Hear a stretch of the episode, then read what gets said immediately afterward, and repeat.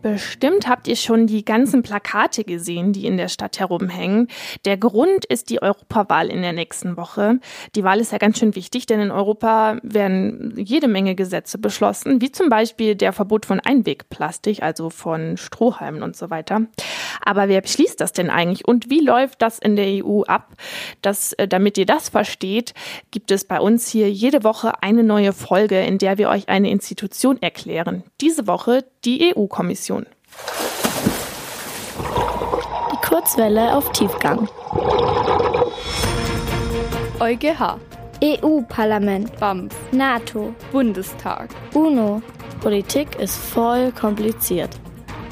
Politische Zusammenhänge einfach erklärt. Die Europäische Kommission wird auch EU-Kommission genannt. Jeder Mitgliedstaat der EU stellt einen Kommissar oder eben eine Kommissarin. Es gibt also genauso viele Kommissare wie Mitgliedsländer in der EU, sprich insgesamt 28. Jeder von ihnen ist für einen Bereich zuständig, zum Beispiel für Umwelt, Handel oder Verkehr. Vergleichbar ist das Ganze mit unseren Ministerien in Deutschland. Da gibt es ja auch ein Bildungs- und Verkehrsministerium.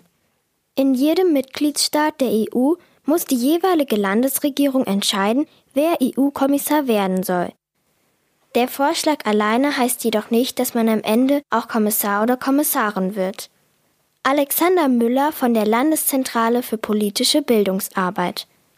Das Parlament kann sagen, nee, den wollen wir nicht oder die wollen wir nicht, der ist uns nicht schlau genug. Also der muss da so eine richtige Prüfung bestehen vor dem Parlament, vor so einem Ausschuss und muss zu allen Fragen Bescheid wissen, zu seinen Spezialthemen sowieso, aber auch zur EU allgemein. Und da gibt es auch Fälle, wo so ein Kommissar oder eine Kommissarin dann abgelehnt wurde vom Parlament und sagen, schickt uns bitte einen neuen, der kann nichts. Also das gibt's auch. Das Besondere an der EU-Kommission ist, dass sie als einzige Einrichtung in der EU Gesetze vorschlagen darf. Entscheiden, ob die Gesetze dann auch in Kraft treten, darf die Kommission aber nicht. Diese Aufgabe übernimmt das EU-Parlament.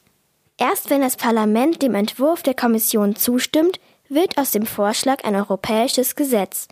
Das heißt, es gilt in jedem der 28 Mitgliedsländer. Die EU-Kommission hat auch noch eine zweite Aufgabe.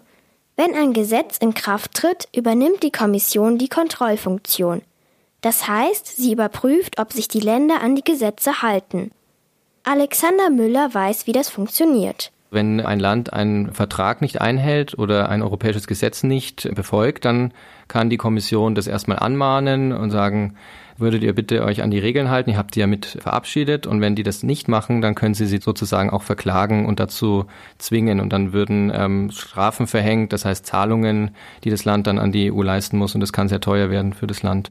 Deswegen spricht man von der Kommission als Hüterin der Verträge, weil sie darüber wacht, dass die Verträge eingehalten werden. Derzeit heißt der Kommissionspräsident Jean-Claude Juncker. Der Luxemburger wird die EU noch bis November 2019 anführen. Alle fünf Jahre wird ein neuer Präsident oder eine neue Präsidentin gewählt. Der oder diejenige legt dann auch fest, in welche Richtung sich die EU in den nächsten fünf Jahren entwickeln soll.